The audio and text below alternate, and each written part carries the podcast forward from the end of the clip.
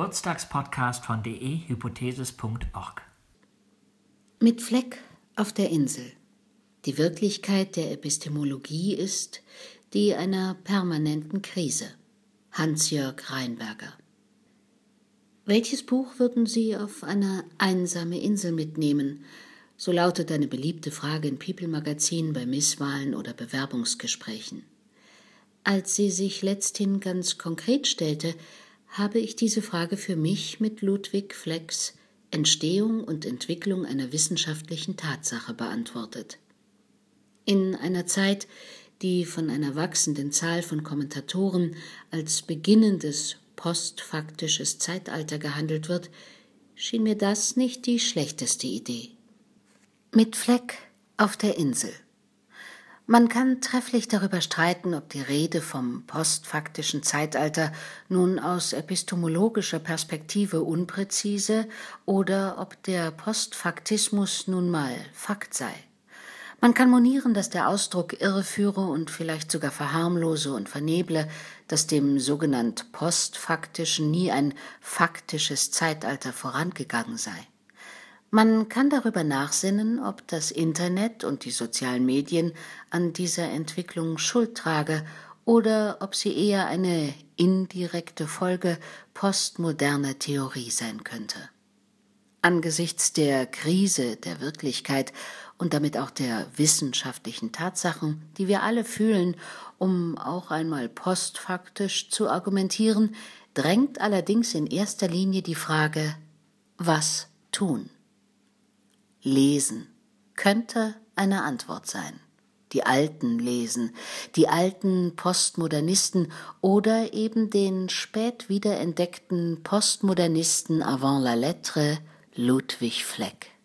So einsam war die Insel Bastimento im Oh, wie schönen Panama dann auch wieder nicht. Dennoch schenkte mir der Tropenregen und die vielen Kinderkanäle per Satellit Gelegenheit, mich in Flecks 1935 erstmals veröffentlichten Publikation zu vertiefen, die ich bislang nur in Auszügen kannte.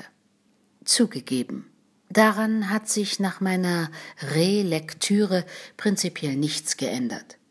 Die ganzen akribischen Medizin- und Biologie-geschichtlichen Fallstudien, aus denen heraus Fleck seine Lehre vom Denkstil und Denkkollektiv entwickelte, schenkte ich mir weitestgehend. Dafür blieb ich bei einem anderen Thema umso länger hängen.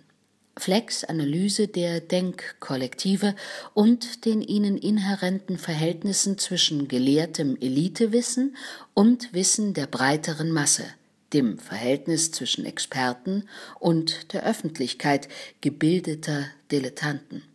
Ein Thema, aus dem sich angesichts der postfaktischen Störung dieser Verhältnisse vielleicht Antworten zur Frage nach dem Was tun entwickeln lassen. Deshalb werde ich versuchen, Flex, zumal sehr plastische Erklärungen, hier nachzuzeichnen. Zunächst aber in aller Kürze zu den Hauptthesen des Buches. Wahrheit konstruiert, aber nicht beliebig. Das Wissen ruht eben auf keinem Fundamente. Das Getriebe der Ideen und Wahrheiten erhält sich nur durch fortwährende Bewegung und Wechselwirkung. Wissen und damit auch wissenschaftliche Tatsachen ist gesellschaftlich bedingt und entwickelt sich dynamisch fort. Getragen wird das Wissen von Denkkollektiven, die einen bestimmten Denkstil pflegen der jeweilige historisch gewachsene Denkstil, die konzeptuellen Rahmenbedingungen, Annahmen, theoretischen Grundvoraussetzungen etc. bedingt dabei, was von den Mitgliedern eines Denkkollektivs überhaupt denkbar ist und als stilgemäßes Wissen für wahr gehalten werden kann. Wahrheit ist nicht Konvention, sondern im historischen Längsschnitt denkgeschichtliches Ereignis im momentanen Zusammenhange, stilgemäßer Denkzwang. Fleck kritisiert in seinem Buch zum einen positivistische Wissenschaftsauffassungen, denen er die historisch-soziale Bedingtheit des wissenschaftlich Denkbaren entgegensetzt. Zum anderen kritisiert er aber auch das Selbstverständnis wissenschaftlicher Eliten und Denkkollektive und deren in der gemeinsamen Diskussion konstruierten Wahrheiten. Die internen Mechanismen des esoterischen Denkverkehr führten zu wechselseitigem Hineinhetzen in Starrsinn. In der Diskussion über geltendes Wissen würden alle Kräfte der Demagogie angewendet. Denkkollektive verfügen über eine beachtliche Beharrungstendenz, die Innovationen in der Wissensproduktion eher behindert als fördert. Und doch, Fleck ist kein Relativist, kein Postfaktist. Die allgemeine Richtung der Erkenntnisarbeit ist also größter Denkzwang bei kleinster Denkwillkürlichkeit. Die Wahrheit eines bestimmten historisch verorteten Denkkollektivs sind dabei sowohl konstruiert wie auch nicht beliebig und damit ausdrücklich nicht relativ oder gar subjektiv im populären Sinne des Wortes. Wahrheit ist immer oder fast immer innerhalb eines Denkstils vollständig determiniert. Man kann nie sagen, derselbe Gedanke sei für A wahr und für B falsch. Gehören A und B demselben Denkkollektiv an, dann ist der Gedanke für beide entweder wahr oder falsch. Gehören sie aber verschiedenen Denkkollektiven an, so ist es eben nicht derselbe Gedanke, da er für einen von ihnen unklar sein muss oder von ihm anders verstanden wird. Ein Problem unserer Zeit ist vielleicht, dass neben den seit der Aufklärung dominierenden, einen wissenschaftlichen Denkstil pflegenden Denkkollektiven, die ihre temporären Wahrheiten der Prüfung durch Prinzipien und Standards wie Rationalität, Logik, Überprüfbarkeit oder intersubjektive Nachvollziehbarkeit unterziehen, neue Denkkollektive aufgebaut werden, für die eben jene Regeln nicht mehr zu gelten scheinen. Und die dabei dennoch erfolgreich sind. Denkkollektive, Beharrungstendenzen und Innovation. Bei seiner Beschreibung des komplexen Zusammenspiels innerhalb und zwischen den Denkkollektiven wird Fleck wunderbar plastisch. Und da ich mich bereits in der Visualisierung anderer Modelle zum Zusammenspiel Geschichtswissenschaft, allgemeine Öffentlichkeit versucht hatte, versuchte ich mich im Falle Fleck erneut darin. Um jedes Denkgebilde, das kann eine wissenschaftliche Idee, Forschungsgebiet, aber auch ein Glaubensdogma etc. sein, bildet sich nach Fleck ein kleiner esoterischer und ein größerer exoterischer Kreis der Denkkollektivteilnehmer. Ein Denkkollektiv besteht aus vielen solchen sich überkreuzenden Kreisen und jeder einzelne Denkkollektivteilnehmer gehört mehreren exoterischen Kreisen und wenigen keinem esoterischen Kreis an.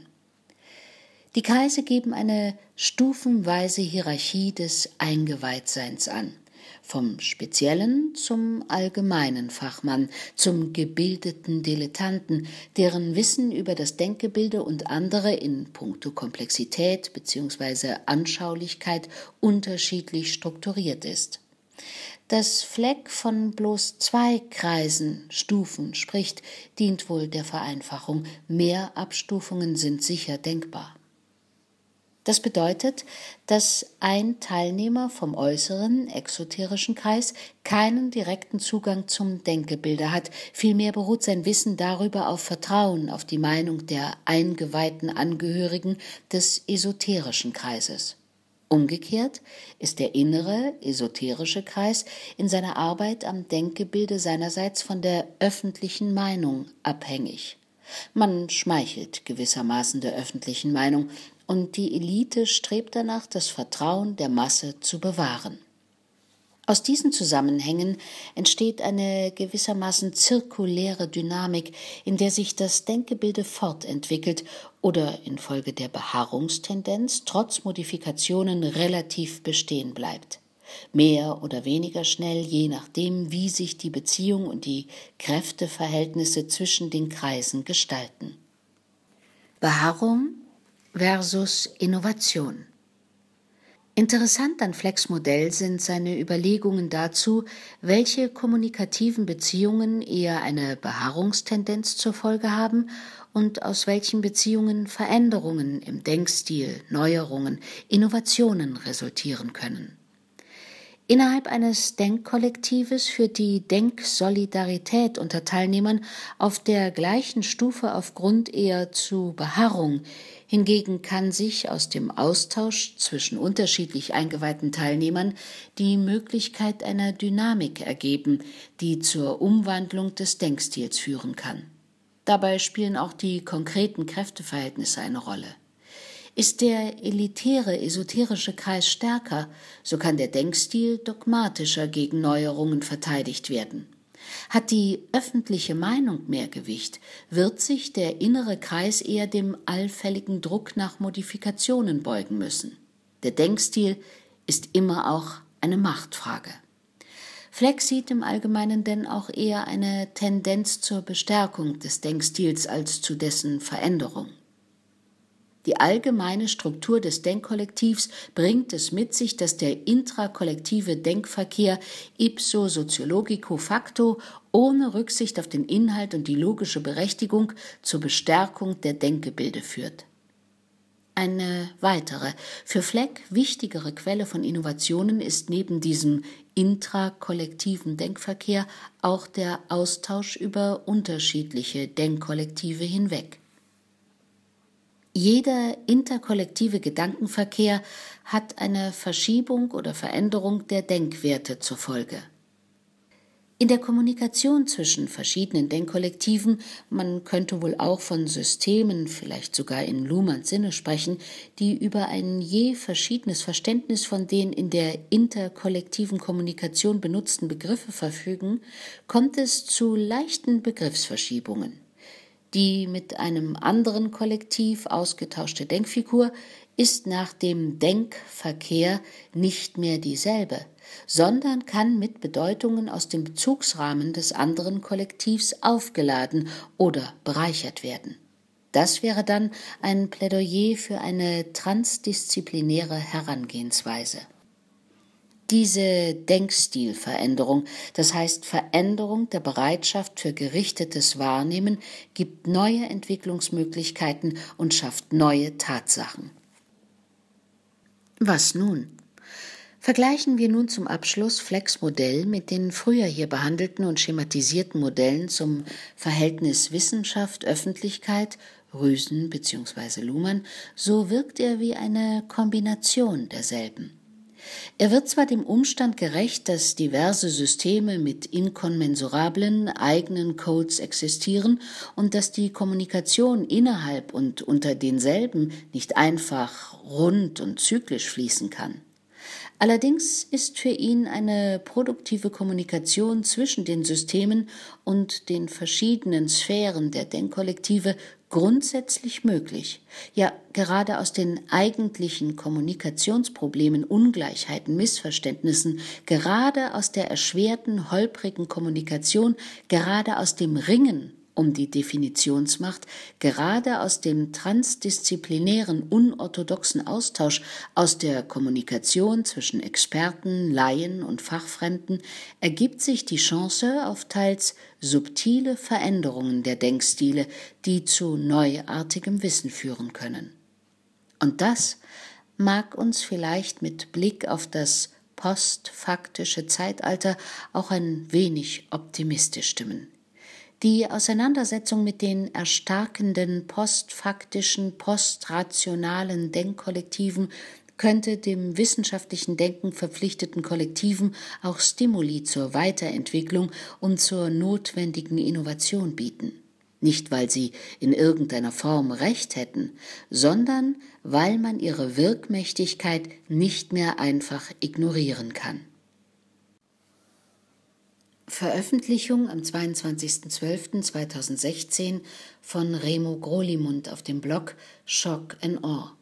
Komplexitätsreduktion, Visualisierung und Präsentation in der digitalen historischen Forschung bei d.hypothesis.org. Blogbeitrag gelesen von Frauke Pullmann.